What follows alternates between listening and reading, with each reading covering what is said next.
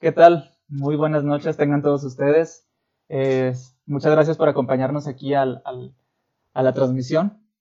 En esta ocasión les tenía prometido que nos iba a estar visitando eh, o nos iba a estar acompañando un, un biólogo. Eh, nos va a estar explicando acerca del origen de la vida. y vamos a estar platicando un ratito, vamos a conocerlo, eh, a qué se dedica, qué, qué, nos puede, qué nos puede dar, compartir como, como profesionista. ¿no? Él se llama Orlando Salas y vamos a estar aquí pues charlando un poco y respondiendo preguntas. Si tienen alguna pregunta para, para eh, que esté relacionada con el tema del, del, de la plática, pues con todo gusto podremos eh, contestar todas las preguntas al final, al final de este directo. Antes que nada, me gustaría invitarlos, si, si no están siguiendo la página, pues que sigan el, el, proyecto este, de escepticismo racional, en donde vamos a estar compartiendo mucho contenido. Hay muchos invitados para las siguientes semanas, entonces estén pendientes porque se va a poner muy interesante esta temporada de entrevistas. Y pues también que nos sigan en todas las redes, ¿no? Está YouTube, está Instagram, aunque donde hay un poquito más de movimientos en Facebook y en, y en, en Facebook y en YouTube, ¿sí? Vamos a estar también subiendo los, los, directos en YouTube y fracciones de los mismos también ahí a YouTube.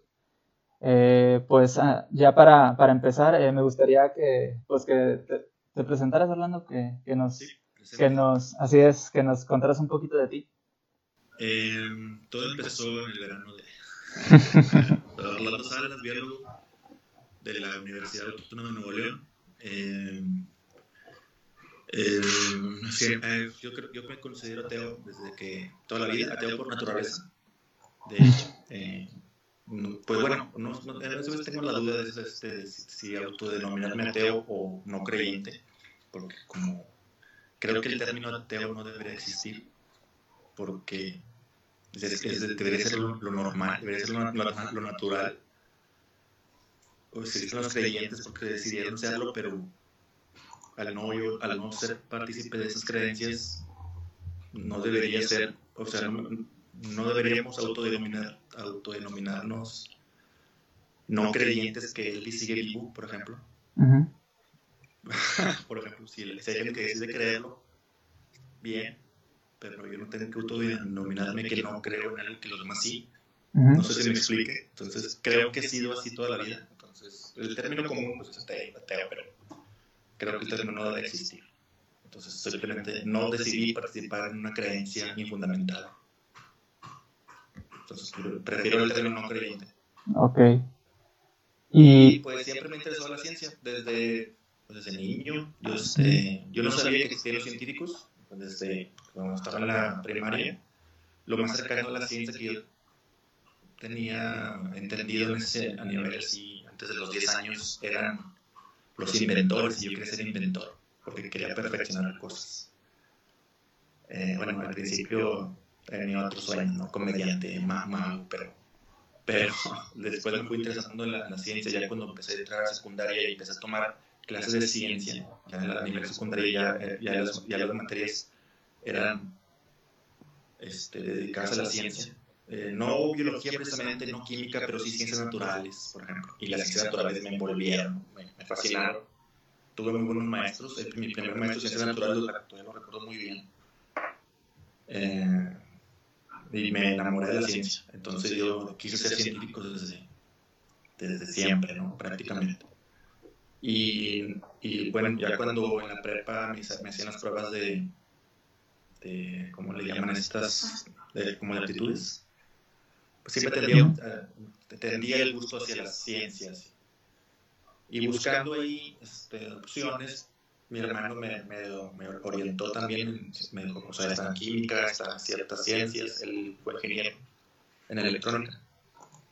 Y dije, que me gusta a mí la naturaleza, me gustan los animales, me gustan los seres vivos, y pues la única opción es la biología. Entonces, biología fue, y biología, yo lo tenía en mis genes, yo creo. Entonces fue, no, no había otra opción prácticamente, era biólogo o biólogo. Y si volviera a tomar otra carrera, volvería a ser biólogo, yo creo, cinco o seis veces más. Entonces, sí, me, me, me apasiona demasiado.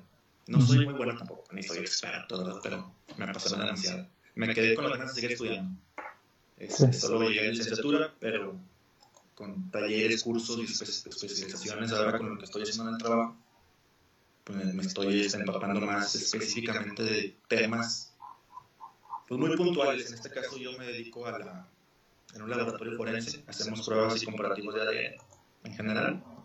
Eh, entonces está, está muy interesante estudiar la molécula, seguimos haciendo ciencia a fin de cuentas. Y ahora estoy haciendo una función de investigación, mejorando procesos y aplicando nuevas tecnologías en los procesos que ya se hacen en, el laboratorio. Básicamente, aquí estoy invitado por ustedes. Muchísimas gracias por, por asistir. Eh, no, no fue tan fácil ¿verdad? Eh, conseguir a, a tal personalidad aquí. Ya llegó el club de fans aquí a los comentarios. Y bienvenidos a todos, ¿eh? ¿Qué, dice? Al ratito, al ratito los. Sí, es que yo no veo los comentarios porque yo estoy en Skype. Sí, no hay problema. Este, como quiera. Un amigo que hace tiempo que no veo y ya tengo ganas de ir a visitarlo. Claro. A ver claro. si pronto coincidimos. Pues. Eh, bueno, y, y, también debe haber algunos compañeros ahí de, del trabajo, tal vez los invité. Ah, qué bueno, qué bueno. Digo, para, para que aporten aquí. ¿verdad? saben mucho del tema y, y, generalmente en el trabajo, en los tiempos libres, en ciertos ratos, salen los temas. Y tengo tiempo, te comentaba, tengo ya años que no. Porque nos hemos separado en tiempos, en funciones, en espacios, ya no, son, ya no coincidimos tanto. Pero esas pláticas eran recurrentes aquí en el laboratorio. Se ponían muy divertidas, muy, muy interesantes. Y ya, y ya extraño esas pláticas. De hecho, esta, esta plática que tengo ahorita contigo, ya no las estoy, he tenido desde hace 4 o 5 años, yo creo. Por eso me animé a decir, bueno, me gusta, me gusta el tema, me gusta el origen de la vida, me gusta la evolución, me gustan esos temas porque son muy, aunque son de fácil acceso últimamente, esa información, todavía siguen siendo muy poco comprendidos. Uh -huh. Pues que porque falta comunicación, más que nada. En general, eh, la, los, te los temas de ciencia, sí, los temas de ciencia no, no son muy, sí, no es muy comunicada en general en, en, en, nuestro idioma. Sí es, pero no tiende a ser muy popular porque tenemos, tenemos muchas distracciones, ¿verdad?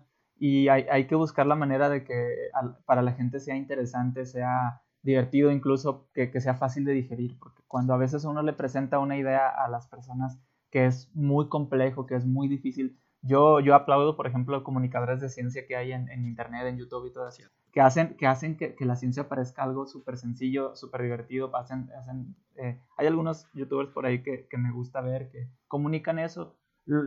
Yo no soy tanto científico, eh, tampoco, tampoco eh, soy un especialista, pero tiendo a, a, irme también por ese lado. Me, me gusta mucho ese tipo de, de contenido me gusta mucho la, ciencia y pues ahorita yo estoy, pues estoy muy eh, emocionado de poder incluir, obviamente pues el, el, la temática de, esta, de este espacio es eh, un, un, mundo eh, en el cual nosotros no, no, crea, no tengamos que creer las cosas nada más porque alguien nos lo dice, ¿no? O sea, lo, lo que despierta la curiosidad científica eh, es, es pues, ser, vamos, lo que, lo que despierta el, el no creerse las, las, cosas así es la curiosidad y el, la ciencia es lo que nos ofrece, ¿no? Conocer y ser honestos al decir, sabes que no lo sabemos todo, pero podemos investigarlo, ¿no? Entonces...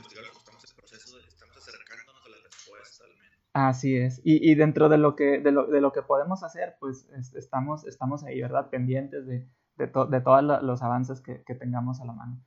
Vamos a, a, a, a, pues con la primera preguntita eh, de, del, del... Sí, si quieres preguntamos. O... No, me refiero, me refiero a, a, que voy a hacerte una pregunta específica para ver si podemos empezar ya con el tema este que creo que todos estamos ya ansiosos por escucharte.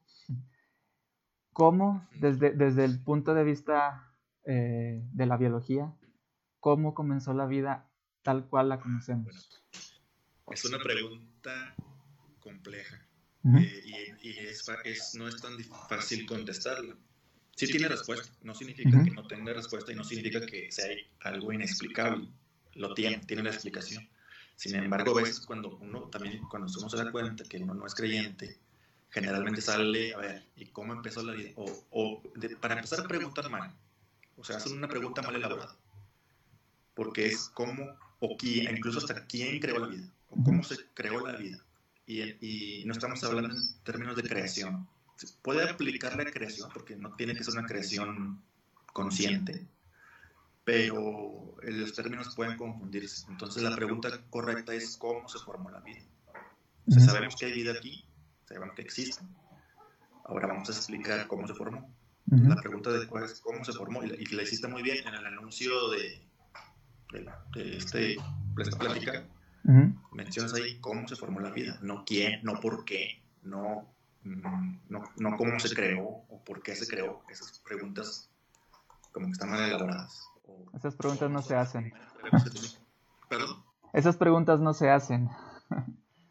Más que nada, yo estoy totalmente de acuerdo, ¿eh? Porque, porque yo siempre he dicho, yo siempre he dicho, desde, desde el momento que tú le agregas el quién creó, o sea, donde, donde tú le agregas el crear, la palabra crear, ya está mal formulada la pregunta, ¿no? Porque tiene un porqué. Porque estás asumiendo que hay una conciencia detrás de todo esto. Y todavía no te preguntas si hay una conciencia detrás de esto. hay que primero preguntarte eso. Así es. El punto es eh, yo generalmente cuando me preguntan, cuando me preguntan ese tipo de cosas, cómo se creó la vida y tengo que explicar en cinco minutos, que es prácticamente pues un periodo de tiempo muy corto porque es muy elaborada. Yo comienzo haciendo un resumen desde el Big Bang prácticamente hasta la, la forma de vida actual, pero es, pues es, una, es, una, es una breve historia del tiempo, como diría, diría uh, Stephen Hawking. Eh, es complicado, pero yo empezaría empezando. A veces, bueno, la vida no la podemos definir, no está muy bien clara. Los biólogos también no, tenemos una definición clara de qué es la vida, pero sí podemos definir o identificar su manifestación. En este caso, su manifestación como, como, un, como un ser vivo. Entonces, la vida tiene ahí varias, varias complicaciones en su concepto, en su definición. Pero sí podemos definir un ser vivo y podemos identificar un ser vivo. Bueno, al menos deberíamos de poder identificar que está vivo y que no está vivo. Entonces, nosotros estamos acostumbrados a ver la vida como algo ya muy elaborado y muy complejo, pero realmente en la actualidad hay seres vivos que son extremadamente o relativamente simples, unicelulares, procariotas, o sea, con características muy, muy, muy simples. Y, es más fácil visualizar cómo, eh, cómo empezó los organismos más simples que conocemos y a partir de ahí eh, elaborar eh, o, formar complejidad. Entonces vamos a concentrarnos en los organismos más sencillos, en las células más simples. En, a lo mejor hablo de, términos que a lo mejor no, no, no están, no, están muy presentes, pero pero de bacterias, por ejemplo, o las cianobacterias, que son los organismos más primitivos que, que viven y, están aquí entre nosotros, existen y son los organismos prácticamente más antiguos que, que, que viven y, los primeros en formarse en la Tierra prácticamente. Entonces podemos, también necesitamos, este, es que necesitamos ponernos en, muchos contextos y, el, y parte de esos contextos es el contexto temporal. Entonces, ¿cuánto tiempo tiene la Tierra existiendo, por ejemplo, y cuánto tiene la vida existiendo? Según ahí los cálculos pues, más aceptados, la vida tiene que 4.600 millones de años aproximadamente. Y la vida surge alrededor de 3.800, 3.700, 800 más o menos millones de años en sus formas de vida más simples. Entonces, eh, digamos que hay un periodo de tiempo muy largo en el cual había condiciones muy diferentes a las actuales.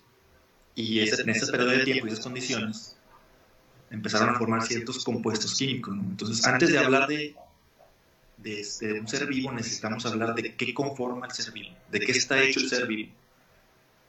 Y, y el ser vivo, esa respuesta es el que el ser vivo es, es sigue siendo materia y está compuesto por los mismos elementos de que, está, que está formado su entorno. Entonces, ¿de dónde viene esa materia? ¿De dónde viene esa materia que forma el ser vivo? De su medio, de su alrededor. Y ese alrededor, ese planeta, ese sustrato, ¿de dónde proviene? Entonces también hay que hablar, a veces como que me parece que me salgo mucho del tema, pero, pero sí, es necesario porque a veces habla, para hablar del origen de la vida hay que hablar un poco de astronomía incluso del origen de las estrellas, del, origen del sistema solar o de los sistemas estelares en general. Entonces, eh, ¿de qué está hecha una estrella? Básicamente es de hidrógeno y helio. Pero las estrellas también crecen, mueren y, y forman generaciones. Y a medida que las estrellas crecen, mueren y forman diferentes generaciones, empiezan a fusionar elementos simples para, para formar elementos más cada vez más complejos.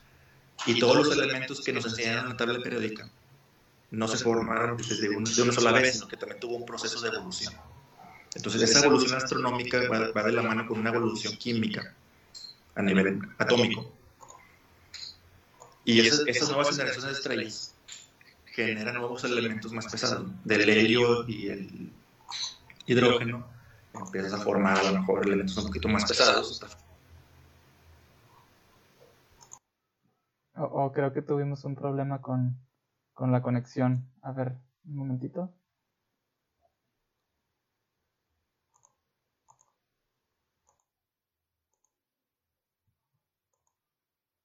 Un momentito.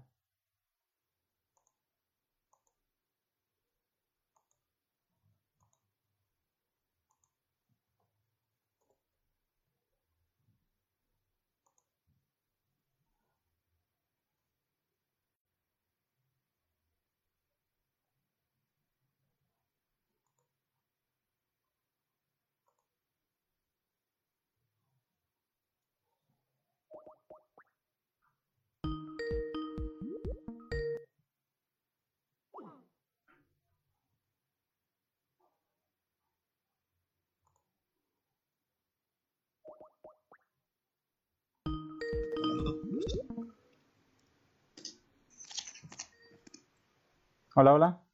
¿Qué tal? A ver, ahí. ¿Ahí me escuchan? ¿Ahí? ¿Ya se escucha? Sí, yo creo que ahora sí.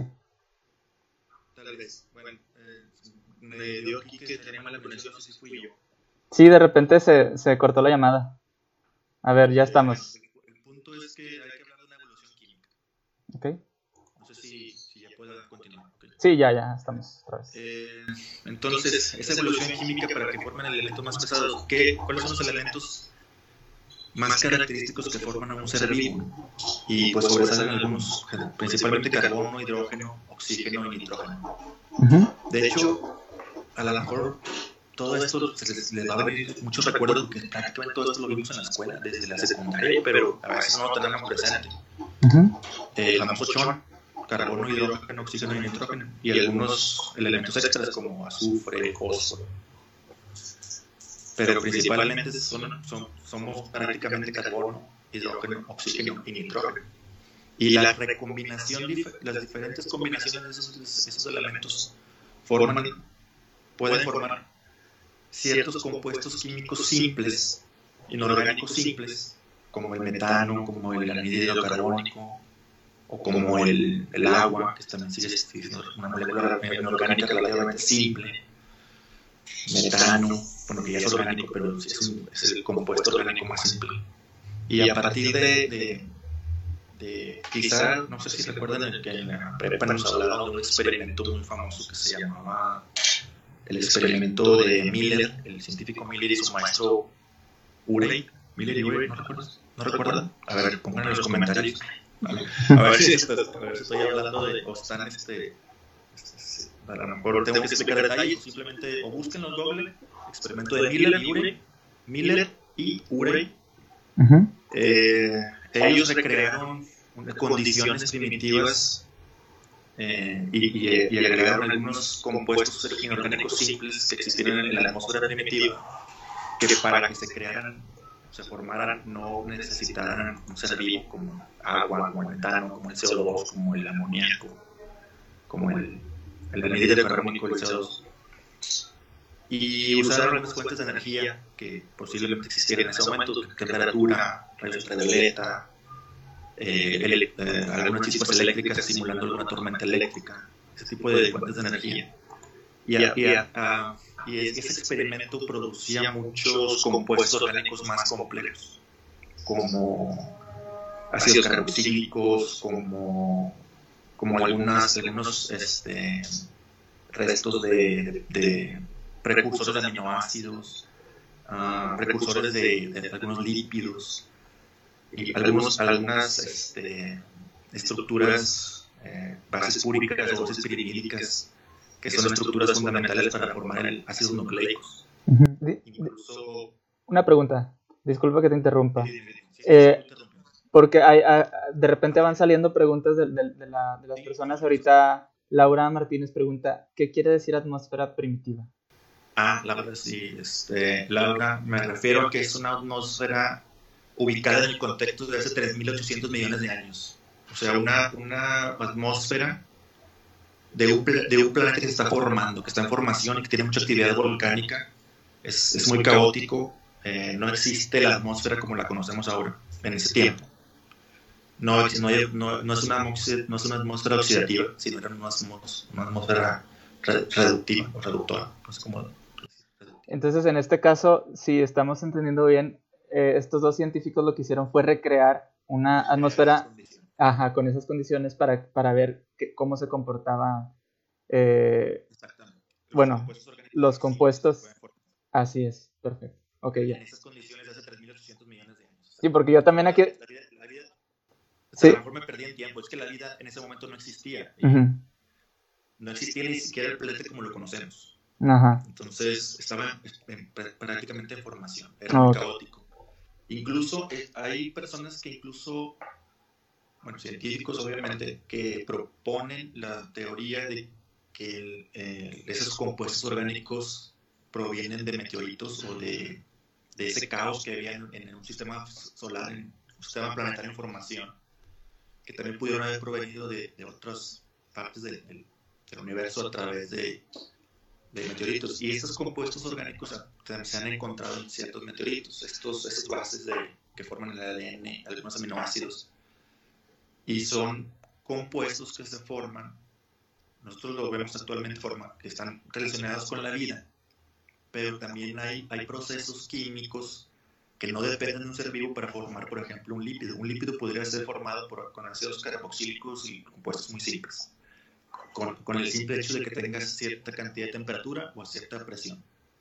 Y bueno, el experimento de Millet, si lo buscan, te, van a, te, explican cómo es, pero se ha recreado, a partir de ese experimento se ha recreado muchas veces y se ha recreado con condiciones diferentes y con fuentes de energía diferentes. Y, y, y de todas maneras han producido compuestos orgánicos complejos bueno, todo es o semi-complejos porque todavía podemos tener otro paso más. En, no todavía no llegamos a las macromoléculas o a las biomoléculas, pero es esa, esa química esa química prebiótica es, es eh, digamos que es parte del proceso para formar después, los aminoácidos son esenciales para formar péptidos o proteínas completas. Las bases piripúricas o pirimidídicas son esenciales para formar ácidos nucleicos y a partir de ahí empezamos a formar moléculas, macromoléculas complejas, que son las moléculas que forman a la célula y a un ser vivo. Si, si, si um, comencé explicando, por ejemplo, que el carbono, el nitrógeno, el oxígeno y el hidrógeno son los, son los elementos que más componen a un ser vivo, pero la agrupación de esos cuatro elementos forman cuatro macromoléculas, que son los carbohidratos, que están formados por carbonos, hidrógenos y oxígeno en cierta proporción. Los lípidos, que también están formados por carbono, hidrógeno y oxígeno en otras proporciones. Los, las proteínas, que están formadas por aminoácidos y tienen carbono, hidrógeno, oxígeno y, y el nitrógeno. Mm, y los ácidos nucleicos. Los ácidos nucleicos me refiero al ADN y al el, ARN o RNA, depende de cómo lo quieran mencionar. Eh, que el ácido nucleico es también carbonos, hidrógenos, oxígenos, nitrógenos y fósforo. Eh, las proteínas, por todo, también algunas tienen azufre. Básicamente esos son los elementos que componen un ser vivo y los componen con esas cuatro macromoléculas. Entonces, al momento de, de tener esta química prebiótica con algunos péptidos, un péptido es un fragmento de una proteína, se puede decir que son cadenas cortas que después forman proteínas. Y el tener lípidos. Bueno, claro, estoy haciendo un resumen muy, muy, muy, muy resumido. Pero ese, tipo de, de, moléculas tiene ciertas propiedades químicas desde los elementos, desde el carbono. ¿Por qué, por qué se, la vida eligió, entre comillas, el carbono? Pues porque por sus propiedades químicas.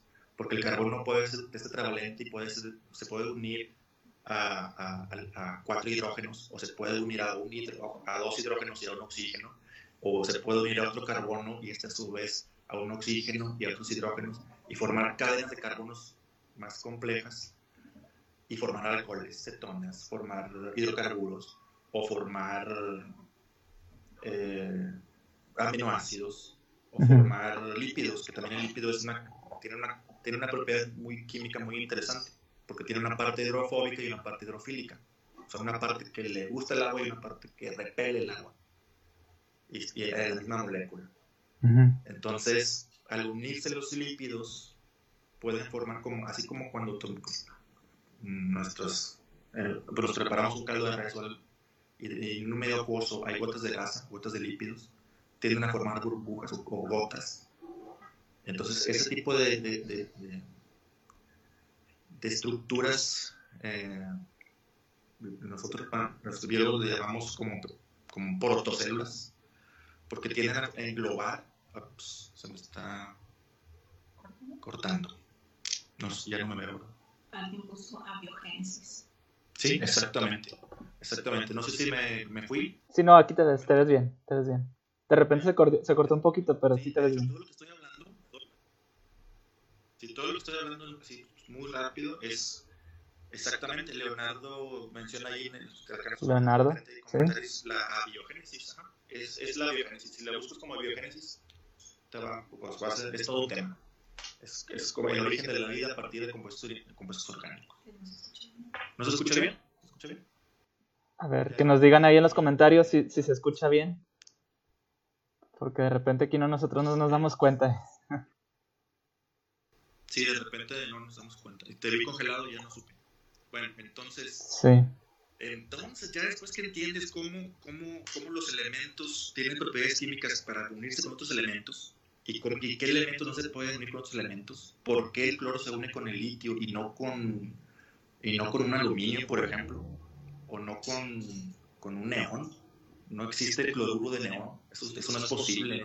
tiene, un orden, tiene un, tiene un, tiene un porqué. Bueno, entonces todo esto es lo que vemos en la escuela y, para, y, a veces nos preguntamos, ¿para qué me va a servir saber que el carbono es tetravalente?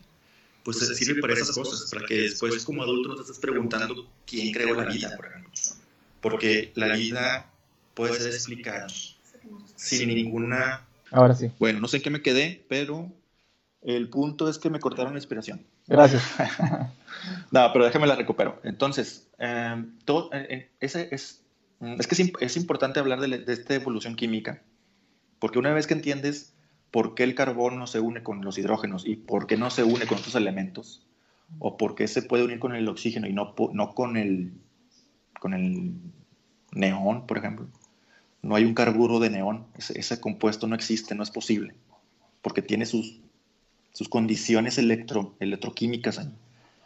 Entonces, una vez que entiendes eso y cómo se, cómo se van formando las moléculas inorgánicas simples y luego cómo van haciendo inorgánicas un poco más complejas y después se vuelven las, se, forman los lípidos, los, carburos, los aminoácidos y que forman proteínas y lípidos, ya puedes entender cómo se pueden, cómo se pueden formar estructuras celulares simples. Por ejemplo, una, una capa de lípidos, un conjunto de lípidos forma una, engloba, puede englobar ciertos materiales en su interior y si esos materiales son compuestos orgánicos ya complejos, o sea, obviamente ya pasaron varios miles de millones de años en este, proceso, entonces dentro de, esos, de, esas, de esa capsulita o esa membrana o protocélula, porque todavía no se puede llamar célula, pueden ocurrir reacciones químicas muy interesantes. Y esas reacciones químicas le pueden generar todavía moléculas que que se ayuden a sí mismo a, hacer, a, que se, a que se repliquen y a generar ciertas moléculas que almacenen o produzcan energía, como los carbohidratos o como los ATPs. Bueno, no sé si hable muy, muy técnico, pero la molécula que nos, que nos ayuda a, realizar todo, ahora en la célula, el ser vivo en general, a realizar todas nuestras actividades. Ujú. Y, y, y ya, y ya a partir de ese momento puedes estar hablando si, si, la, si, la, si esa protocélula eh, genera actividades, se autorreplica, ya podemos estar hablando de una, reproducción celular. Y entonces ya podemos hablar de que, que ya a partir de ese momento podemos hablar de un ser vivo. Eh, y un ser vivo obviamente muy simple, es un, es un saco de- de- de contenido celular, se llama, le llaman citosol o un citoplasma primitivo, que ya produce ciertas reacciones. Ahora, es un desorden adentro, ¿no? Están las, las moléculas todo el tiempo ahí sin, sin estar compartamentalizadas. Eventualmente, a partir de ahí empieza una, ya, ya, ya después de la evolución astronómica, la, la la evolución eh, química, y a partir de la primera célula ya podemos hablar de una evolución biológica. Y esa evolución biológica ya es un poco más, digamos, ah, sigue siendo una evolución, sigue siendo, sigue siendo una interacción entre, entre, los, entre los, la- los primeros seres vivos. Y esa, interacción y esa unión entre, células. Hay otra teoría también este, que le llaman la, teo- la teoría endosimbiótica, y así explican o tratan de explicar cómo las células primitivas muy simples empezaron a, a desarrollar células un poquito más complejas cada vez, con un núcleo bien definido o con un organelo bien definido, y cada compartimento con una función más específica, para que no hubiera tanto desorden dentro de la célula. Entonces me refiero a las mitocondrias, por ejemplo, a los cloroplastos, y, me refiero a las células eucariotas de célula procariota a célula euca- eucariota. Entonces, ah, bueno, es difícil explicarla todavía aquí en poco tiempo, pero búsquenla, es este, la teoría endosimbiótica. Es una teoría que explica el cambio de procariota a eucariota. Eh, y de hecho esa teoría es, este, fue muy defendida por Lynn Margulis. Lynn Margulis, la, una de las esposas, eh, fue, una, fue esposa de Carl Sagan. No sé si la primera, yo creo que fue la primera. Ahí este, al- alguien que lo comenté, creo que Juan Carlos se debe acordar. Este, ahí, me, ahí me recuerdan el dato. Sí. Pero si saben, a- si saben a quién me refiero, búsquenla como Lynn Margulis o la teoría endosimbiótica y escribió varios libros al respecto. Ella, este, de hecho, son biólogos que, estudian eh, bacterias o microorganismos, principalmente bacterias, pero microorganismos que les llaman extremófilos, porque viven en condiciones extremas, básicamente, extremas de donde la vida, uno no esperaría que hubiera vida, porque a lo mejor las condiciones son muy extremas en temperatura, en cuanto a salinidad, en cuanto a presión, en cuanto a falta de oxígeno, eh, etcétera, ¿no? E incluso hasta, mm, no sé, de, diferentes condiciones muy, muy extremas. Y la vida existe y, y- y florece en esos lugares. ¿no? Entonces, estudiando esos, esos tipos de, bac- de bacterias extrem- extremófilas es como ver, como tener una... Se, se detuvo otra vez. A ver, voy a hacer una pausa. Sí. Ahí está, ahí está, ya se, ya se ve otra vez. Por el ver, problema de, pausa porque como que se, se detuvo. Sí, sí, no sé si ahora sí se ve. Mm, se me hace que ya vamos a volver.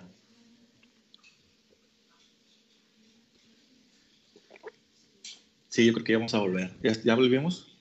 Yo creo que sí. Dí- Díganme aquí, por favor, si, si se, si se escucha, porque yo no, yo no puedo ver.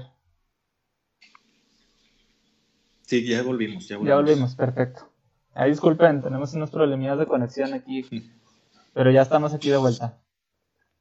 Entonces, bueno, ahí me detengo con la pregunta. Es, es, es, este, es mucho más extenso, obviamente, es más complejo la, la explicación.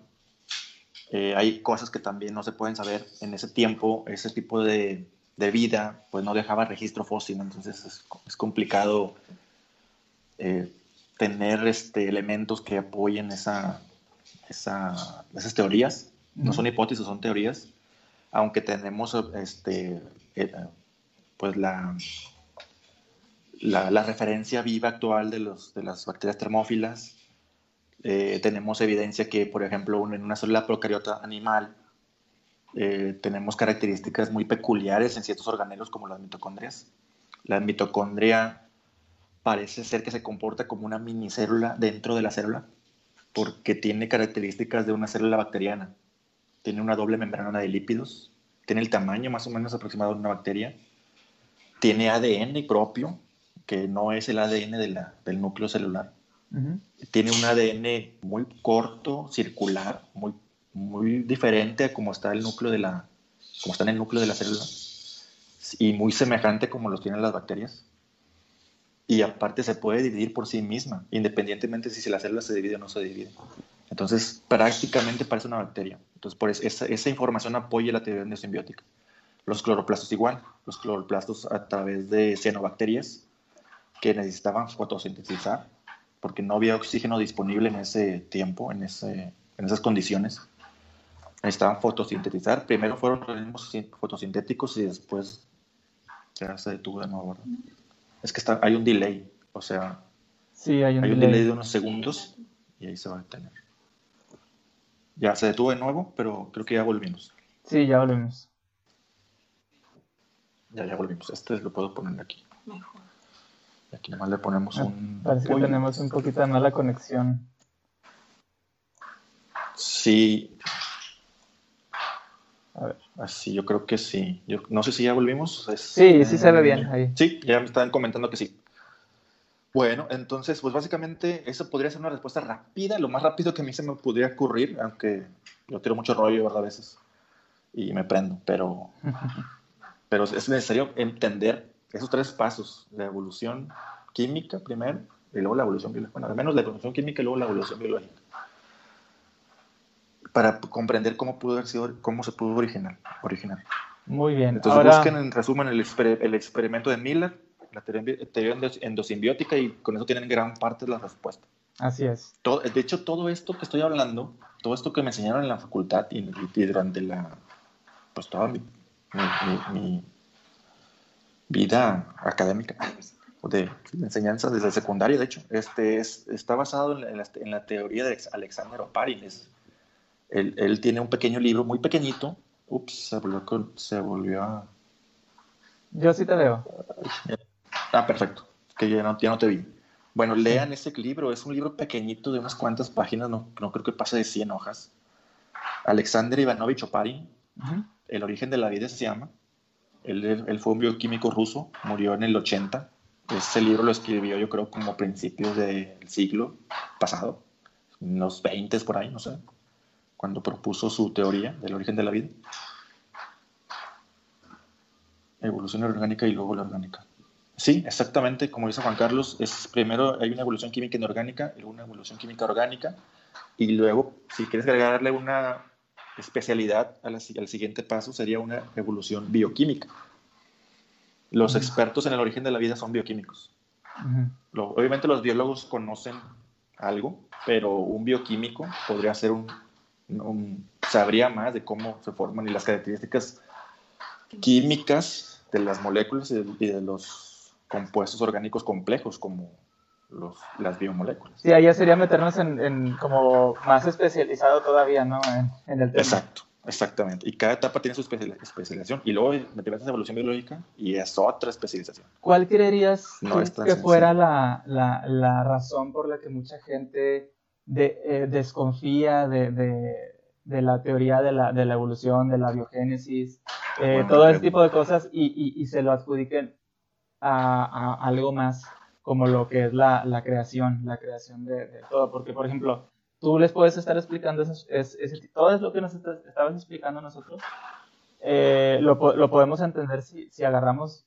Yo siempre he dicho, agarrarte un libro de biología de esos que, tienes en la, que, que, tenías en la secundaria o en la preparatoria o así, y vas a entender muchas cosas, porque ahí viene. Simplemente que pues no nos lo enseñaron muy bien, o a lo mejor fue hace mucho tiempo y, y, ya se nos olvida, ¿no? Aquí el punto es, por ejemplo, cuando alguien ya está muy convencido de una idea, por ejemplo, en el origen de la vida o la creación, como le llaman, te dicen, no, pues tú cómo sabes que pasó todo eso si no estuviste ahí. Yo tengo una guía, la Biblia, que me dice que Dios creó todo en el principio. Y tú dices, no, pues es que mira, podemos empezar desde el Big Bang. La primera cosa que, por ejemplo, voy, voy a, voy a yo estar aquí como abogado del diablo, ¿no? ¿Quién provocó el Big Bang? ¿O qué provocó el Big Bang? O sea, bueno, está la pregunta en quién. Ajá. Eh, esta pregunta es un poco más complicada porque, porque eso ya es cuestión más de físicos que, que de químicos y de biólogos. y, y, y, darle un, un motivo o, o, un iniciador al Big Bang eh, es otro tema, ese es otro tema, porque es diferente, es diferente hablar, es diferente, es un tema diferente hablar del origen de la vida en la Tierra al origen del universo. El origen del universo es es otra, cosa, ¿no?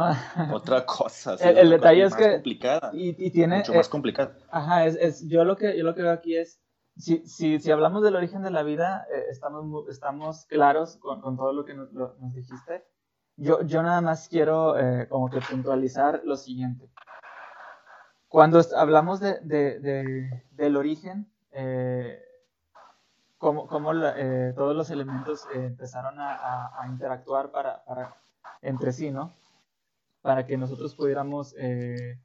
Sí me escuchan, ¿no? Sí, no, escucho muy bien lo último. Ah, ok.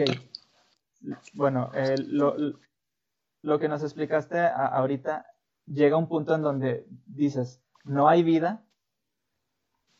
Ok. Y a, cierto, a cierto punto de todo ese proceso es donde empieza la vida biológica como, como la conocemos, ¿no? ¿Qué es lo que llevó qué es lo que llevó a todo eso anterior a que, a que se produjera lo que es la vida biológica o, o, ¿cómo se dice? La, el origen biológico de, de, las especies a, a, a, ese punto. O sea, ya no lo explicaste eh, como un proceso, pero aquí, aquí lo que yo quiero como que, vamos, mostrar es que para alguien que, que tiene nulo conocimiento que, o que tiene, que tiene un entendimiento muy, muy corto en cuanto a esto, ¿cómo le, le, puedes decir, no? Es que vamos, sabemos que nuestra existencia es, es eh, probabilísticamente muy, muy poco probable, valga la redundancia, ¿no? Mm, en cuestión de probabilidad, o sea, bueno, en cuestión de estadística, a veces es un argumento que también nos usan en contra, o ah, pretenden usarlo en contra, que, que lo ves tan, tan seriado una cosa, luego otra, luego otra, luego otra pero no consideran que estamos viendo nada más el resultado de las, de las moléculas que sobrevivieron o de las células que sobrevivieron. Así es. Y no estamos viendo las células que no pudieron sobrevivir, que no tuvieron las características adecuadas para, para soportar las condiciones del medio y no sobrevivieron. Así es como las especies que han, han, ido extinguiéndose, extinguiéndose, extinguiéndose a lo largo de, los, de, los, del tiempo y, y, nosotros somos resultado de, de esas de esa selección natural que nos ha permitido como, como especie dominante o como especies que hemos, hemos sobrevivido hasta, hasta la fecha. Eh, eh, lo, lo, hemos hecho porque nos hemos adaptado, hemos sabido eh, vivir en, en, nuestro, en nuestro ámbito, en nuestro ambiente, hemos, hemos sabido sacarle provecho y, y, por eso estamos aquí. O sea, sí, ¿cuántas especies no han existido que ahorita ya, que ya no están? Exacto, y nosotros estamos, estamos seguimos a prueba, o sea, no, tampoco estamos, tenemos, la supervivencia garantizada. Em, ay, se me fue la onda que, que comentar. O sea, solo estamos viendo el resultado exitoso, pero no estamos viendo el resultado que no fue seleccionado. Ok. Em, Podemos hablar de selección natural, ¿no? Sí, a través del, del, proceso de selección natural, que es el, el, el mejor, que mejor explica la, la, biodiversidad tan, y tan bien adaptada como hasta ahora estamos, todos los seres vivos, no nada más los humanos. Eh, y, y, la gente lo ve como que, mira, está, es tan perfecto, es tan adaptable mi mano y cómo se encaja y cómo encaja este ser vivo y, en su ambiente y cómo está adaptado su piquito para el alimento y la flor. Y lo ve tan perfecto y, lo, lo, primero que pueden pensar es, alguien tuvo que haber pensado en esto porque parece que está diseñado inteligentemente, ¿verdad? Había un, un pastor que se llama Ray Comfort que decía, eh, la prueba de que, de que, ¿cómo decía? De que el, mundo está hecho para nosotros es que si tú haces, pones la mano así, dice, cabe perfectamente un plátano en tu mano. No sé si lo escuchaste ah, alguna ocasión. Sí, sí lo vi, sí lo vi, está muy bueno. está perfecto, está perfecto para, para, para, nosotros. Porque queda la mano y luego que es curvo como para acomodarlo en la boca. Bueno, o sea, y tienen la, tienen la idea básica de las adaptaciones, pero sí, le falta. pero se lo quiere adjudicar a, está hecho para nosotros, ¿no? O sea, no, no tanto que evolucionó de esa manera. Y sí, las adaptaciones que nosotros observamos sí pudieran parecer muy justas para cierta condición del medio, pero no significa que, es que si no estuviéramos adaptados a esas condiciones, no estuviéramos, no estuviéramos aquí. O el ser vivo ya se hubiera extinto. O tiene tres opciones. Adaptarse, moverse o morir. No tienes otras opciones, como, como, como, como biológicamente hablando. ¿verdad? Claro que el humano tiene otra característica, que en vez de adaptarse al medio, adapta el medio a sí mismo. Y ya por eso ya no... Seguimos evolucionando, eso sí es indudable, eso no está en discusión sin embargo, no nos tenemos que forzosamente adaptar al medio, porque podemos modificar el medio para poder estar en él. Hasta cierto punto, ¿verdad? Ya a nivel catástrofes o a nivel así, ya cosas muy extremas, pues no, no podríamos. Además que también la evolución se entiende mal. Bueno, ya pasamos a otro tema, ¿verdad? Pero también se entiende mal porque la evolución no aplica para individuos, aplica para las especies. Y eso creo que, que la gente en general no lo tiene muy presente una persona o un individuo no evoluciona, se puede medio adaptar. Y, y, esa, hay un proceso de hay un proceso de evolución, hay un proceso para, para evolucionar, la, que la especie evolucione, hay un proceso. Eh, primero hay un proceso de aclimatación y luego un proceso de adaptación. Y si, y si esa adaptación es ventajosa o le, le da una cierta ventaja evolutiva a la especie, se, se, se, se, puede transmitir la descendencia. Y, y si, si, acaso se puede transmitir la descendencia, entonces puede, se puede hablar que ya, ya, empieza, ya podemos empezar a hablar de evolución. Pero, pero es todo un proceso, hay, hay un proceso de especiación. El, el, el, origen de las especies es otro tema y es otras, otras teorías, el origen de las especies por selección natural. Entonces hay varias cosas porque la gente se confunde. La gente se confunde el origen del, universo con el origen de la vida, con el origen de las especies y, confunde, y mete a Darwin a fuerza. Y luego, bueno, sí, sí, Darwin participa en, en una parte de, del proceso evolutivo, pero, bueno, las ideas de Darwin. Pero eh, hay que hablar de como que también hay que ver tema por tema, incluso eh, a lo mejor no sé si mis compañeros probablemente sí lo tengan presente, pero hay gente que no había pensado nunca en una evolución química. Entonces, la evolución del universo, la evolución química de las moléculas y la evolución biológica van juntas, pero cada una de, sus, de esas partes tienen sus propiedades, sus características y sus modos, sus formas. Cuando tú no resume todo esto y lo, lo quieres reducir, es tan complejo y tan y como hay muchos huecos eh, en cuanto al conocimiento, por ejemplo, de, química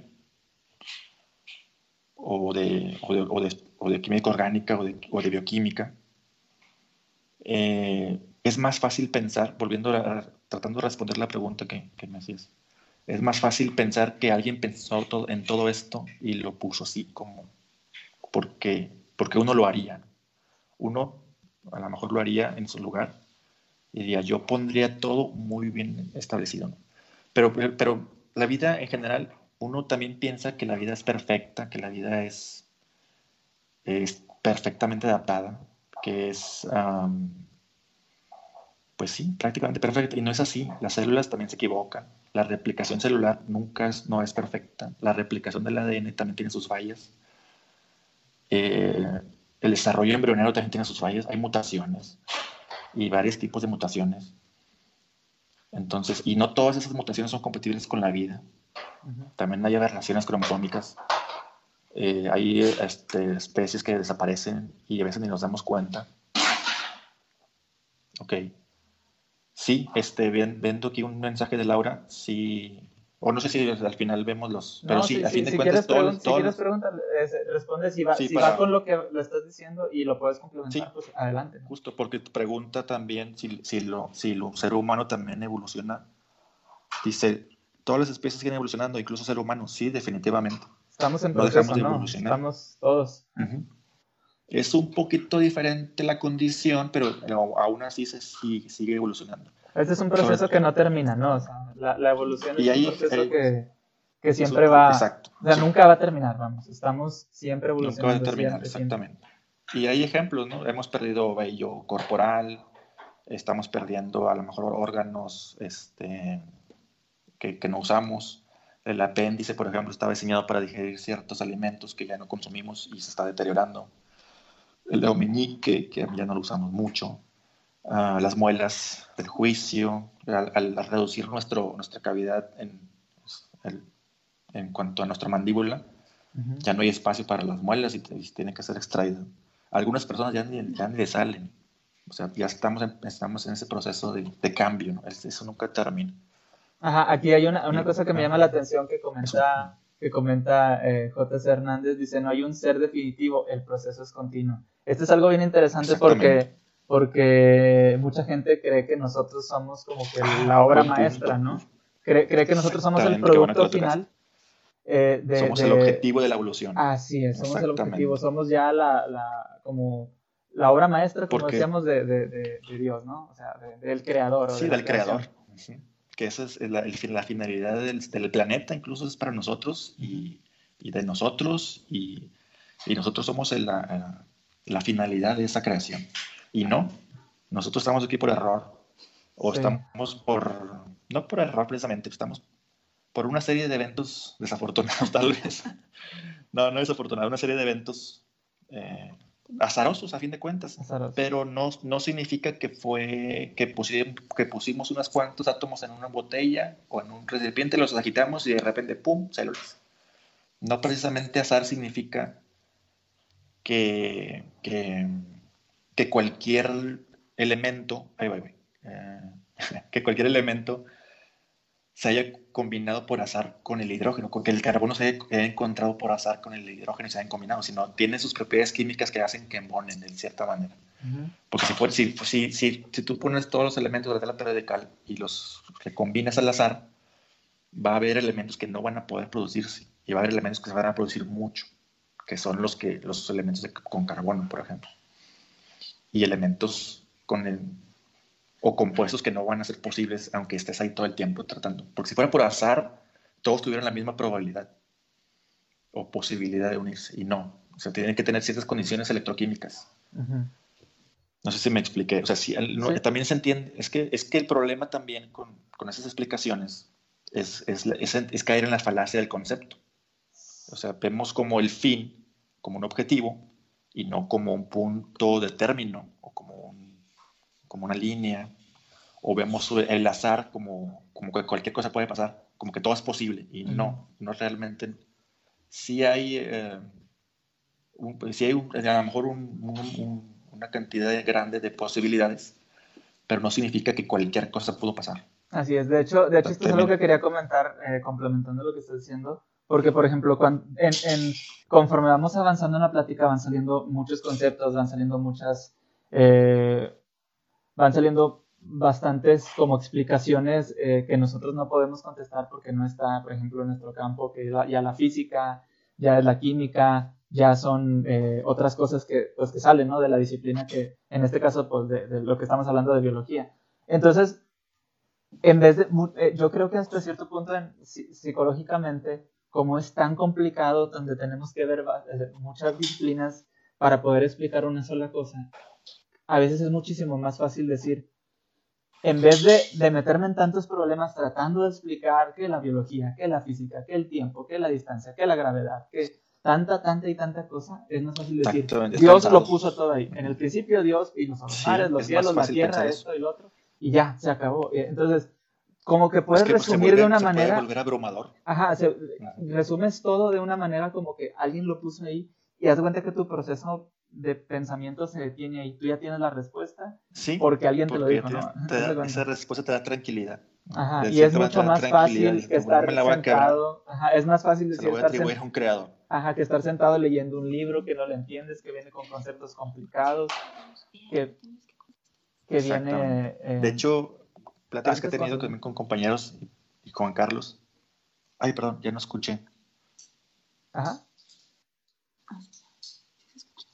Ay, no escuché lo último. Ah, no, nada más que... que se cortó la mitad. Sí, no hay problema. Lo, lo, lo que te comentaba era que muchas veces, eh, a veces, eh, en vez de, de, de, querer estar ahí sentado leyendo términos complicados, eh, como, imagínate, yo, por ejemplo, sinceramente, todo lo que explicaste, entendí porque tengo un, como que una, una idea, ¿no? Pero así a, a, detalle y muchos, algunos conceptos medio los entendía, medio, medio los buscaba mientras los, los explicabas para como que ir a, a, la par, ¿no?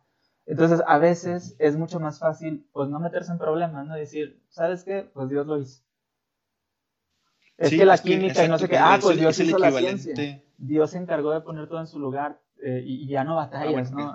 Hay, hay, dos, sí, exacto, hay dos cosas. Por ejemplo, a veces uno sí se siente incómodo, generalmente, es, y es común y nos pasa a todos, nos sentimos incómodos cuando no sabemos. Y el hecho de poner, sí, ¿por qué el cielo es azul? Ah, pues porque Dios así quiso. Es el equivalente a decir, no sé, no tengo idea, pero no me siento tan mal. Por no saber. Entonces, si esas, la respuesta de Dios así lo quiso, no es una respuesta, es, es, no, no, sé, simplemente no sé. Y, y, y, luego te hacen otra pregunta y te das cuenta que no sabes. Y luego, oye, ¿y por qué esto? Y cosas que no te preguntas, oye, no sé. Y te das cuenta que realmente vas por la vida sin saber prácticamente nada, ni de ti, ni de ti como ser vivo. O sea, todo esto que estamos hablando todo mundo debería de saberlo, porque somos seres vivos y, y es, nuestros orígenes. Es como si no supiéramos quiénes son nuestros papás, o de dónde venimos, o de dónde nacimos. Esa curiosidad de dónde estamos viniendo como individuo debería de extrapolarse de, cómo, cómo, de dónde venimos como seres vivos. Y, y, y, hay un, bueno, hay un hay una video en YouTube que se llama Todos estamos conectados. A ver si luego compartimos el enlace ahí en el grupo está muy interesante cómo, cómo compartimos características con otros organismos y, somos más parecidos con algunos organismos de lo que pensamos. Y cómo nos conectamos con otros seres vivos y cómo nos conectamos con, con, el planeta y cómo nos conectamos con las estrellas. De tal manera que si tú te vas guiando, que tú te vas este, trazando los elementos que tú tienes en tu cuerpo, en tu, hay una analogía muy interesante donde dice que que probablemente los átomos que forman tu mano derecha vienen de una estrella y los átomos que vienen de tu mano izquierda probablemente vengan de otra estrella completamente diferente a, varios cientos o miles de años luz de distancia. Y eso es extremadamente apasionante.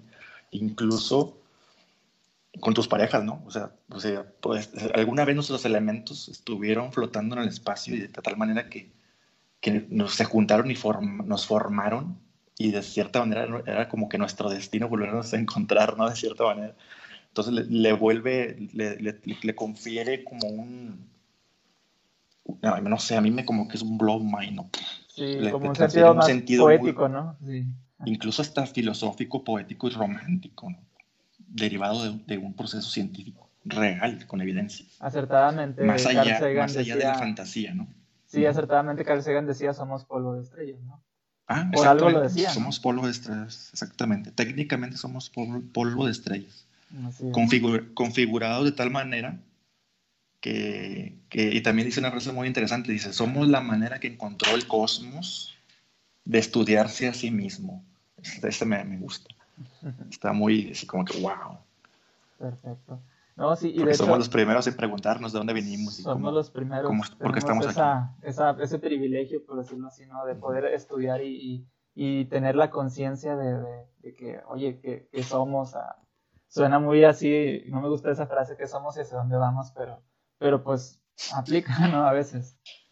Eh, sí, pues también, bueno, es para, tal vez sea otro, para otro tema, pero también me han preguntado que si la vida tiene un propósito, ¿no? Y también es un tema interesante, pudiéramos buscar otro tiempo para eso.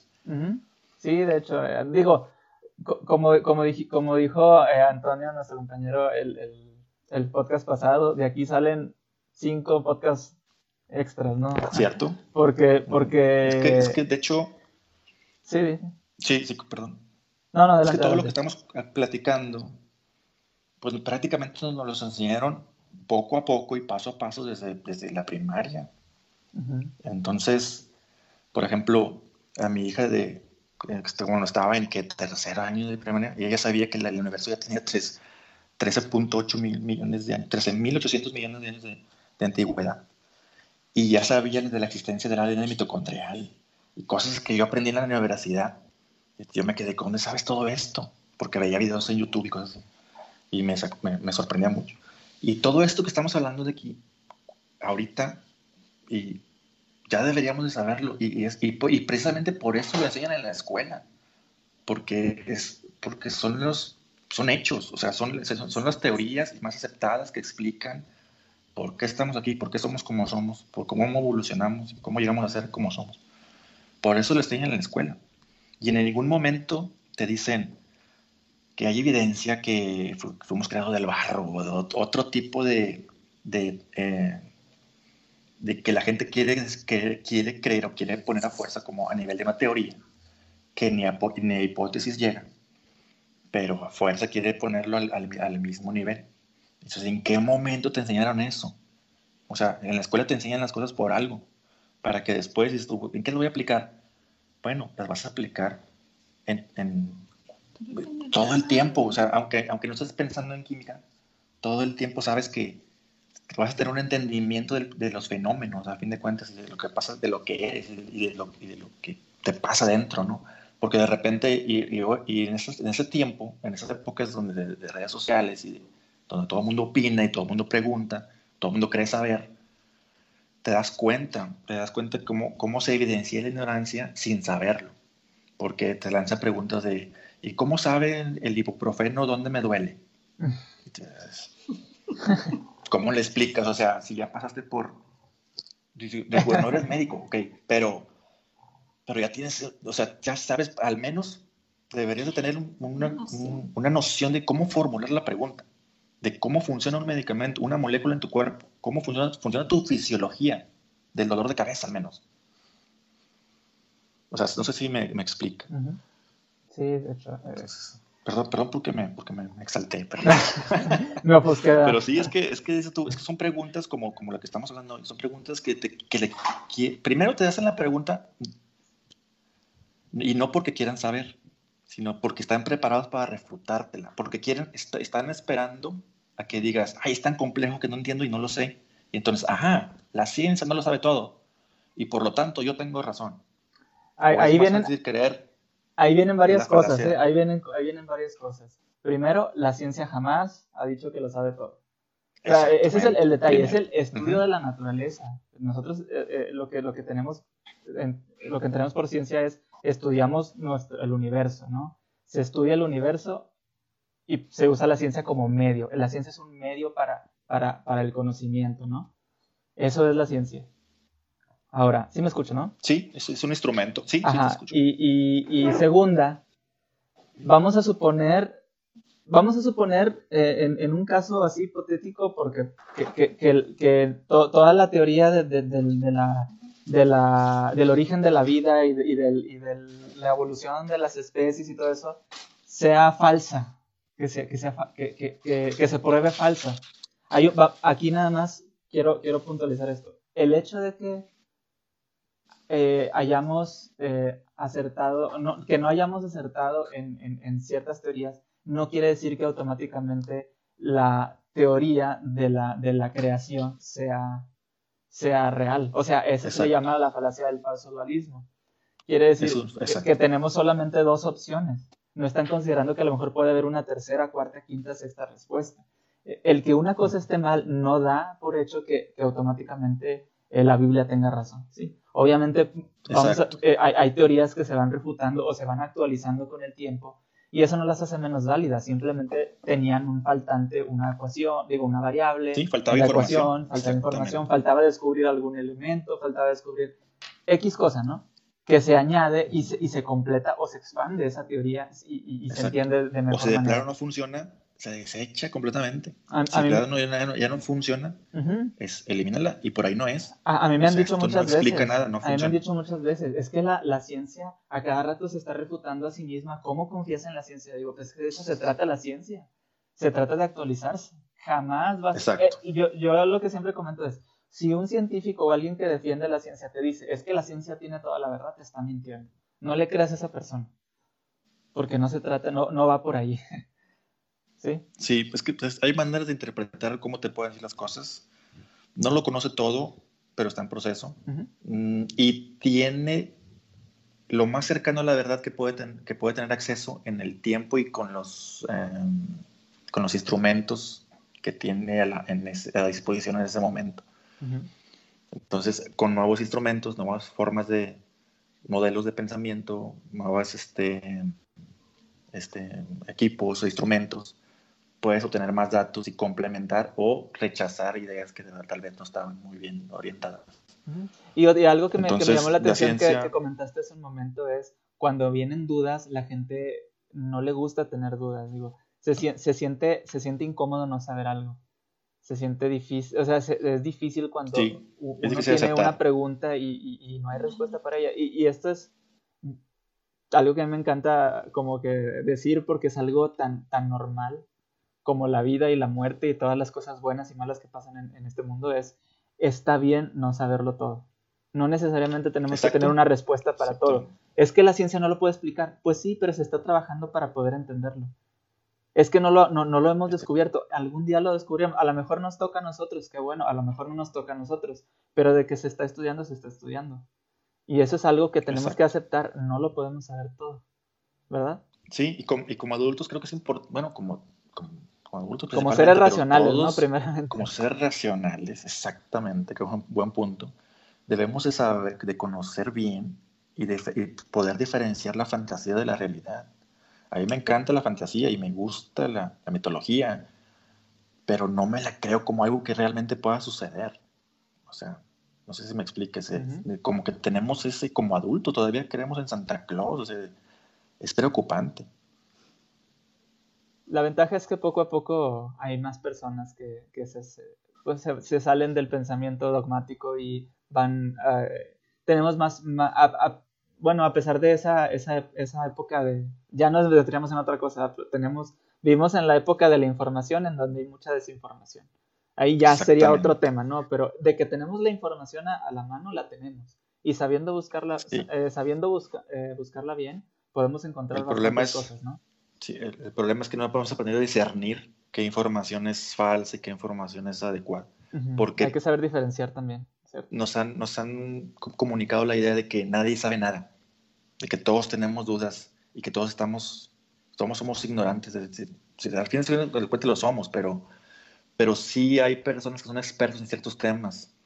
Y, y claro que hay un principio en la ciencia en donde no hay autoridades, no porque lo dice un científico, sino lo dicen los datos.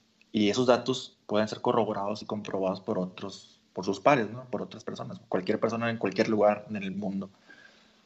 Eh, y si encuentras otros datos, comunícalo, porque es, sí es, es importante que, que- que rechaces la idea o, o la, o la complementes.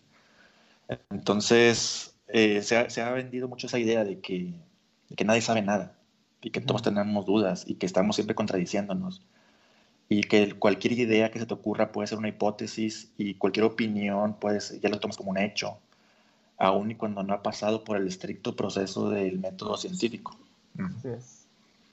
Sí, eh, definitivamente, eh, o sea, to- todo lo, lo- que, bueno, lo que se, se tiene que entender y, y se tiene que entender es que siempre, siempre se está, siempre se está eh, trabajando para, para poder entender mejor las cosas. Eh, el, el hecho de que no, los, no las entendamos no quiere decir, como dije hace un momento, que no puede, no hay una respuesta, incluso si nunca lo descubrimos. O sea, si nunca descubrimos algo, no quiere decir que eso no tenga respuesta.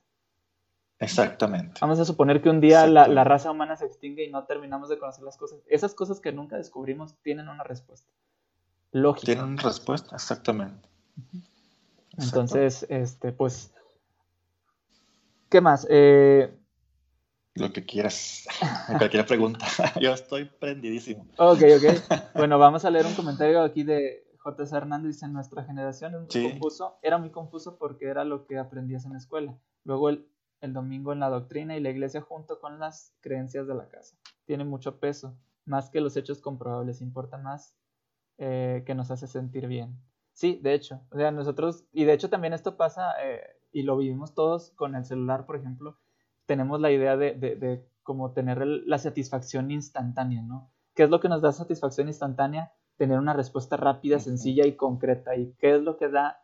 Desgraciadamente así es. Es lo que nos da la respuesta más como no concreta, pero sí más rápida y sencilla, pues es la, es la, la religión, ¿no? ¿Qué pasaba con antiguas civilizaciones? No le hallaban un porqué a la lluvia y se la atribuían a un ser que provocaba la lluvia. No se entendía eh, por qué crecía la... El la- ciclo del ajá, agua.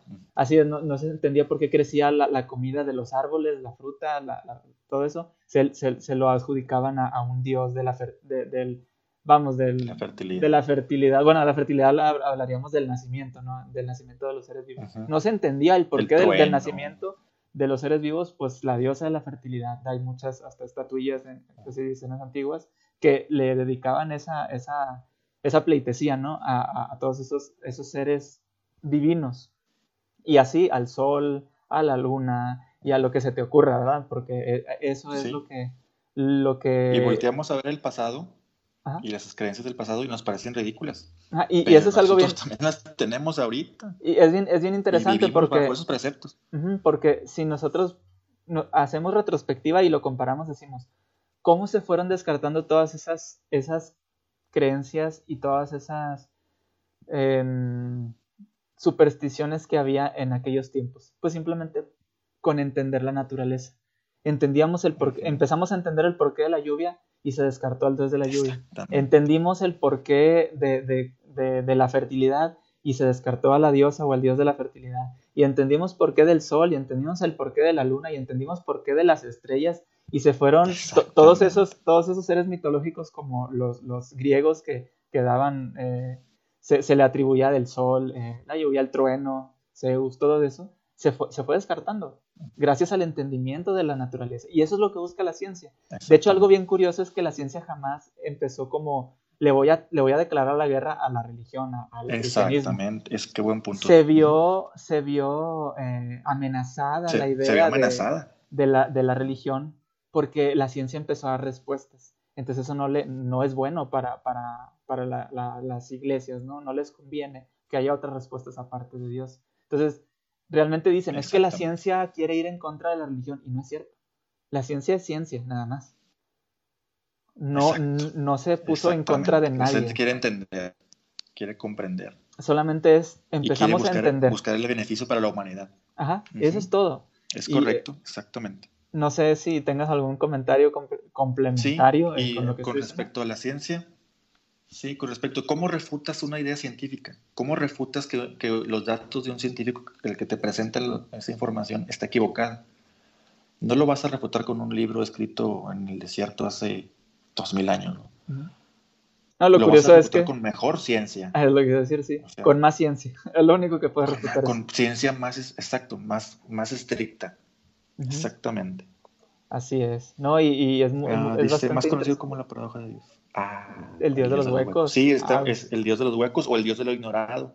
Ajá. No lo entiendo, el- por lo esos tanto, dioses, Dios, ¿no? por lo tanto, se lo atribuyó a un, a un evento mágico. ¿no? Ah, pero no sabemos qué pasó Y antes del Big Bang. entonces, cómo-. Y el día que se descubra, Sí, que se descubra huecos. qué pasó antes del Big Bang, ah, pues no entendemos lo que pasó antes de antes del Big Bang, pues entonces Dios. Siempre O sea, lo ponen atrás. siempre van a poner un paso atrás a, a- a esa idea, ¿no? Porque siempre, se- siempre está esa, esa necesidad de querer. También la, el miedo, el- algo que, que tenemos, y eso creo que evolutivamente, vamos a, a- me corregirá si estoy equivocado, evolutivamente nos, a nosotros nos domina el miedo, ¿no?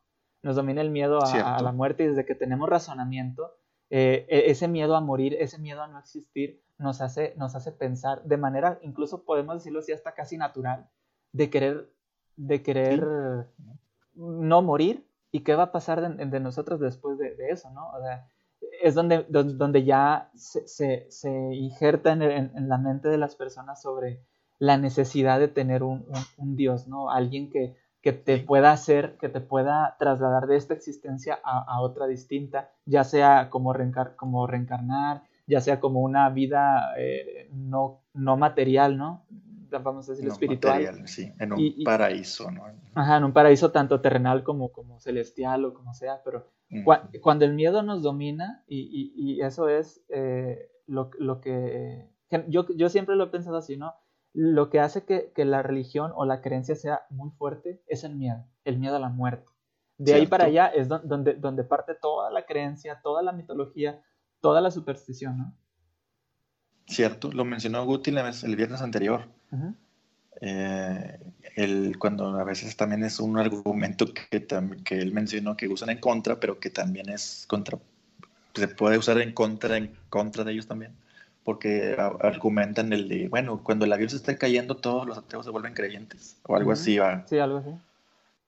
Y, eh, eh, eso es lo único que, que decía. Momento te gana, el miedo y la desesperación.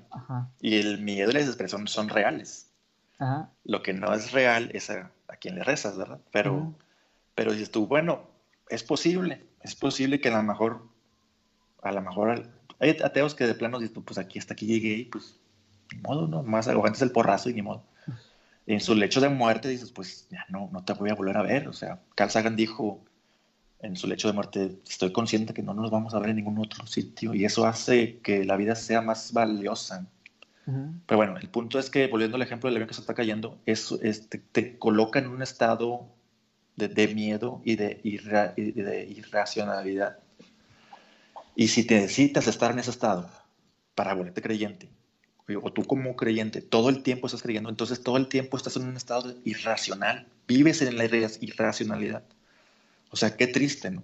Es un argumento auto autorrefutado, ¿no? Harakiri.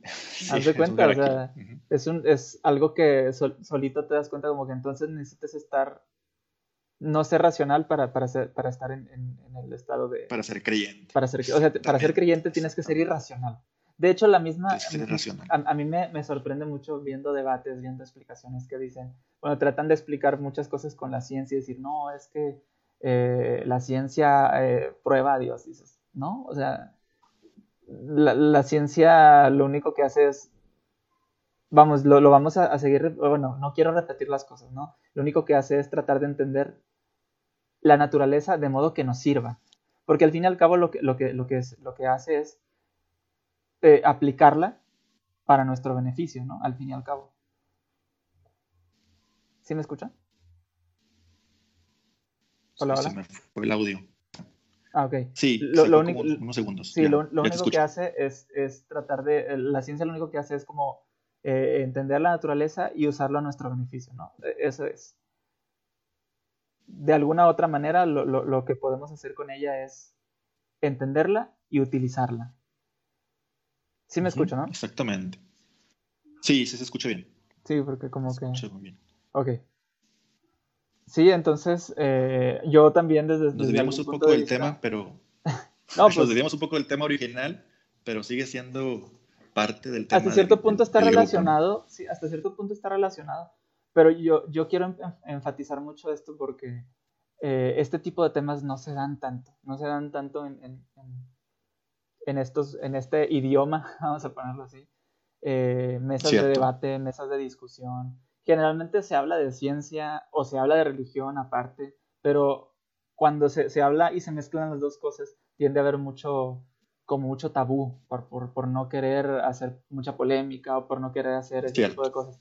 Y, y, y, el objetivo aquí es decir, no hay tabú en, en hablar de, de, esto, no hay problema. Y de hecho, eh, mm, no, no, no, decir que la ciencia refuta a la religión porque no necesita o a la creencia. E, se puede usar la ciencia para entender la, la, vida sin necesidad de tener un libro que te dice que tienes que azotar a o tienes que, que tienes que apedrear a una mujer porque no, porque no es virgen, ¿no? O sea, cuando, cuando comparamos conceptos, cuando comparamos ese tipo de, de, de ideas antiguas, obsoletas, nos damos cuenta de que no necesitamos ese tipo de libros, no necesitamos ese tipo de literatura, ni, ni nada de, de, esas cosas para poder entender mejor eh, nuestra, nuestra realidad, ¿no? Tenemos otras herramientas, no, ni siquiera son otras herramientas, tenemos las herramientas porque esas no son. La Biblia no es una herramienta. Eh, tenemos herramientas que nos ayudan a, a, a, poder entender todas las cosas. Incluso hay un libro que, que, que escribió un, un, un eh, científico, eh, neurocientífico de, de, de, Estados Unidos, Sam Harris, tiene un libro que se llama Cómo la ciencia puede, eh, puede probar la, la moralidad. ¿sí? Ah, sí. cómo Sí la vi. ciencia puede No lo he probar leído, la- pero sí lo Ajá, eh, está muy interesante porque dices, pues si no tienes Dios, entonces ¿cómo tienes moral? Ah, bueno, eso Ah, viene buen desde un punto. proceso Ah, evolutivo. qué buen tema. Eso viene desde un punto evolutivo. Yo lo, yo lo entiendo de esta manera. ¿Por qué hay moralidad si no hay alguien que te, que te da una moral objetiva de cómo, debes, de cómo debes hacer las cosas? ¿Por qué es malo matar? ¿Por qué es malo violar? ¿Por qué es malo hacer cosas, golpear a alguien? Y, y, a veces como que le dan muchas vueltas al asunto cuando la respuesta, desde mi punto de vista, y otra vez me corregirá si estoy equivocado, desde el punto de vista evolutivo, es tan simple como que la, la especie busca beneficiarse a sí misma, ¿sí? Porque lo que, lo que hace es, obviamente, como individuos, realmente, o sea, el, el fin de, de la evolución no está en el individuo, sino, sino en, en la- en el grupo, ¿no? En la, en Sí, la, especie. La evolución, sí. Entonces, lo que busca, lo que busca la, comunidad... Preservar la especie, Ajá, lo que, lo que busca la especie, en este caso la especie humana, es conservarse. O sea, por, evolutivamente nosotros estamos, por decirlo así, entre comillas, programados para mantenernos vivos entre nosotros. ¿Qué es lo que pasa? Que mediante la experiencia de que, oye, recibimos un golpe, oye, nos peleamos y resulta algo malo, vamos discerniendo por, como que descartando así, cosas que, que nos convienen, cosas que no nos convienen, y vamos Sí, adoptando... como grupo sociedad. Ajá, y vamos adoptando lo que, lo que nos sirve y lo que, lo, que nos, lo que nos permite tener una sociedad o una especie sana y, y- y que puede progresar. Entonces, la moralidad realmente es, aplica yo creo, en el tiempo en el que se vive. Y cada día se va, se va, a, se, se va mejorando, como lo dijiste tú hace un momento. Si nosotros vemos cómo se comportaban hace mil años, nosotros decimos, son puras tonterías, ¿no? Yo estoy seguro que dentro de mil años van a ver la moralidad nuestra y van a decir, son puras tonterías igual. ¿Por qué? Porque van a estar más, su moral va a estar más evolucionada. ¿Sí? Es cierto, buen punto. Sí, Eh, eh, Eso, no Estoy de sé, acuerdo. des- desde el punto de vista de la biología, yo, yo trato de como que tratar de, yo trato como de, de, ¿cómo se dice? Relacionarlo, ¿no? Porque digo, pues como especie, ¿qué buscamos? Pues preservar la especie, ¿no? Y, y, y, y, Sí. y la moralidad es una consecuencia de, del- Como de seres ese- de ese sentido de racionales. preservación. Ajá, como, como seres racionales y como, es, como tenemos ese sentido de preservación, vamos buscando la manera de que, pues de no morir, ¿no? Y por eso nos cuidamos, por eso la medici por eso usamos la medicina para vivir más tiempo, por eso, eh, ¿me explico? Tantas cosas Sí, eh, que yo creo que eh, a grandes rasgos eso es lo que nos podría, eh, nos podría dar una, como una respuesta un poquito, ¿cómo lo puedo decir así? Sencilla, fácil, sencilla y para toda la familia, para que lo podamos Cierto. entender, ¿no? Entender sin, sin tener que a lo mejor meternos en tecnicismos que a lo mejor puedan eh, confundir a, a lo- a los que somos mortales, ¿verdad? Y, y- y digo, en, en general, pues ya no sé si quieras complementar lo, lo que digo. Digo, si, si estoy equivocado en, algo- en alguna cosa, pues adelante, ¿no? no, estoy de acuerdo, completamente de acuerdo con lo que vas. No lo había pensado de esa manera, eh, cómo evoluciona la moral, Ujú. digamos, de manera natural. Ujú. Y también lo mencionó Guti la- el viernes pasado, eh, la religión se la ha adjudicado como si de ella, de ella emanara, y si no tuvieras, si no eres parte de un grupo religioso, no tienes moral, eso no es correcto, no comparto yo esa idea. Así es. Pues yo creo que ya estaríamos casi terminando con el, con el, el podcast. Eh, llevamos aproximadamente una hora y, y ¿cuánto? ¿20 minutos más o menos? Como 20, más o Sí, menos. una hora, 20 una hora 27 minutos. Ya no nos Eh, aburrimos más. Ya no nos aburrimos más, no sé si yo, yo para, casi para terminar, no sé si, bueno, antes Podemos que hablar nada, de la moral en otra ocasión. podemos hablar de la moral de- en otra ocasión. Y no, y, podemos ya como que expandir, ¿no? El tema y a lo mejor invitar a más personas que nos puedan apoyar Sí, con... ya, no es, ya no es un tema tan biológico, pero sí es un tema, digamos, cultural tal vez. Ajá, no, y aparte como, que, como que también tiene fundamentos biológicos. Ajá, como te- como te dije ahorita, lo, lo podríamos complementar desde el punto de vista de, de la supervivencia, ¿no? De la preservación de la especie. Entonces ahí podríamos, podríamos Exacto. este, como que complementarlo, ¿no? Eh, antes, antes de, terminar o de pasar a la, parte final del podcast, eh, si, si, si, alguien en la, en la audiencia tiene alguna pregunta o tiene algún comentario, lo, lo, pueden hacer de una vez mientras, eh, mientras invitamos a nuestro compañero a, a, que diga a que pues diga unas últimas palabras o, que, o que dé algún comentario, no unas últimas palabras, no, un comentario final como para cerrar el tema. Eh, y, ahora sí pasar a las preguntas finales en caso de que tengan. Sí. Y pues ya poder darle finalización al podcast. Así es. Como para cerrar, en general, pues las explicaciones van a quedar muy, huecas. Va a haber más dudas que respuestas. Realmente la explicación es muy, está muy resumida de cómo, pudimos, cómo se pudo haber la vida. Para eso estaba la escuela, se supone. Para, para que ya como adultos no nos estamos preguntando esto. Pero como que no les damos la importancia que debería hasta que, no sé, no sé, no sé en qué momento. Puede variar, los momentos pueden variar en que la gente a veces lo entiende tarde, lo entiende más temprano, o no lo entiende nunca. Y se queda con las respuestas que le dan pues más satisfacción a fin de cuentas, aunque no sean respuestas del todo. Pero uno como, bueno, en este caso yo tuve el privilegio de estudiar biología. De hecho, yo cuando les pregunto, o me preguntan que por qué soy ateo, yo les digo, pues por culpa de mis padres, ¿no? Y entonces se sacan pues sí, pues ellos pagaron mi educación. Entonces ellos fomentaron que yo fuera así. Entonces pagaron mi educación y me enseñaron esto en la escuela y te enseñan esto por algo. Y cuando tú estudias esto y, te estudias más a fondo, más detalladamente, los procesos químicos y biológicos y físicos de cualquier fenómeno, te das cuenta que siempre hay una reacción química, hay una enzima, hay un proceso, hay una ley física fundamental, hay una atracción electromagnética de tal tipo siempre hay un porqué, siempre hay algo que resuelve la duda y que resuelve, aunque no lo conocemos todo ahorita, pero va a ir resolviendo poco a poco los, cada uno de los procesos más fundamentales que, forman esa complejidad. Y en ningún momento cabe o es necesaria la presencia de un soplo divino. O sea, se puede explicar sin ninguna intervención divina de ningún tipo. Eso, ese será mi cierre. Ok. Bueno. No es necesario. Eh, Sí, no es necesario. Sí, o sea, no, no, no es fundamental para, o sea, realmente con o sin Dios, por decirlo así, nosotros hasta cierto punto no lo hemos necesitado para poder entender las cosas y para poder vivir, ¿no? Porque prácticamente estamos por nuestra Para existir, exacto. Exactamente, para estar aquí, para existir, para pensar para, y para seguir existiendo. Así es. Exactamente.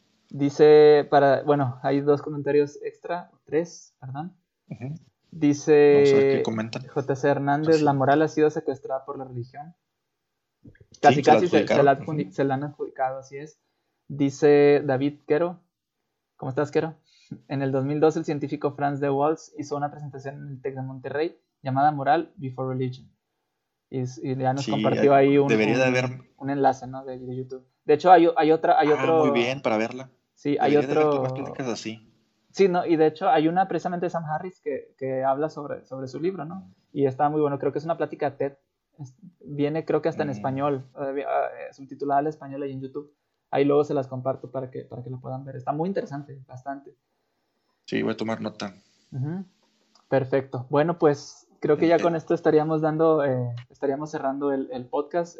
estoy bastante agradecido con, con la gente que se quedó toda la hora y media. Yo sé que no es fácil, lo he dicho estar una hora ahí sentado escuchando a dos personas que no sabemos nada, que no sabemos nada de cómo se formó la vida, solamente tenemos pues un entendimiento, ¿no? Así como que lo que, lo que hemos descubriendo hasta ahorita, lo digo, no sabemos nada en, el sentido de, de, que hay muchas incógnitas, pero aún así no, no la hemos... Pero, pero también sabemos mucho, sí ignoramos mucho, pero también sabemos lo suficiente como para no atribuírselo a un evento misterioso, misterioso o divino. No sabemos mucho, pero al menos, así, así es, pero, pero al menos... Tenemos lo suficiente. Tenemos lo suficiente para no caer en, en, contradicciones eh, como, como en, en tratar de, de, adjudicarlo a, a, una cuestión fabulosa o, o, ¿cómo se le dice? Mística o fantasiosa, ¿no?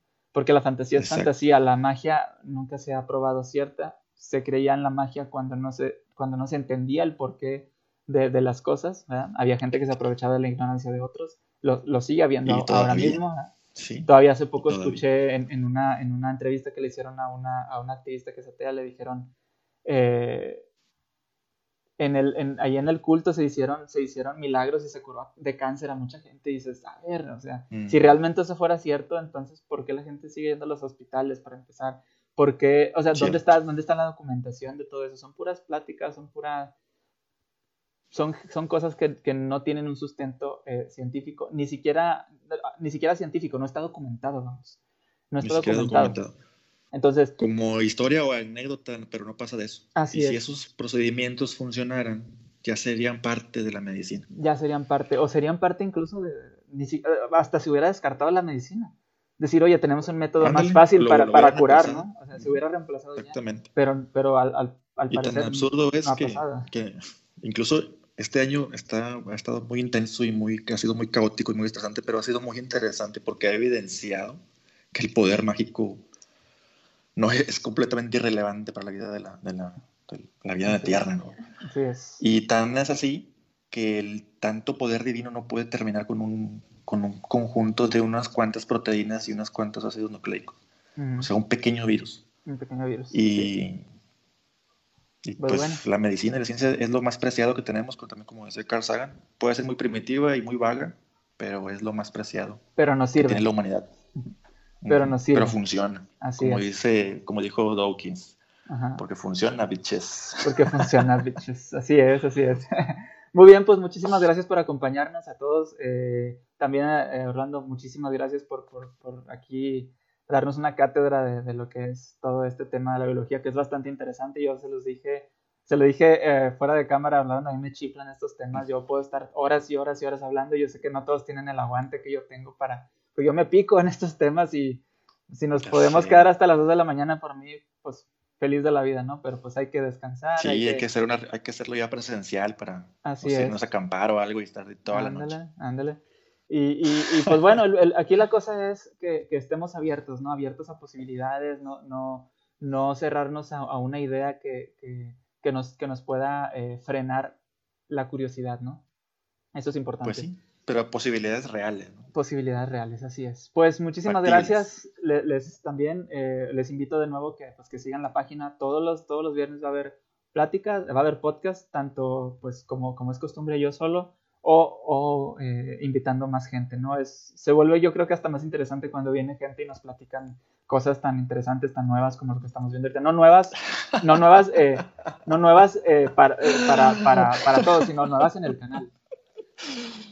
Eh, a, a mí, ¿qué pasó? Me estoy riendo del comentario de Juan Carlos, es un amigo que conocí en la facultad Ah, si Dios quiere. y dice. seguimos siendo amigos. mañana. Si Dios quiere, sí, así es. Este, le- sigan la página, sigan a, a- al, al grupo de, de- de ateos que está ahí, que se promueve el grupo de ateos agnósticos y, y libre pensadores. Eh, sean libres de pensamiento, no dejen que otros piensen por ustedes. Y pues, muchísimas gracias por estar con nosotros.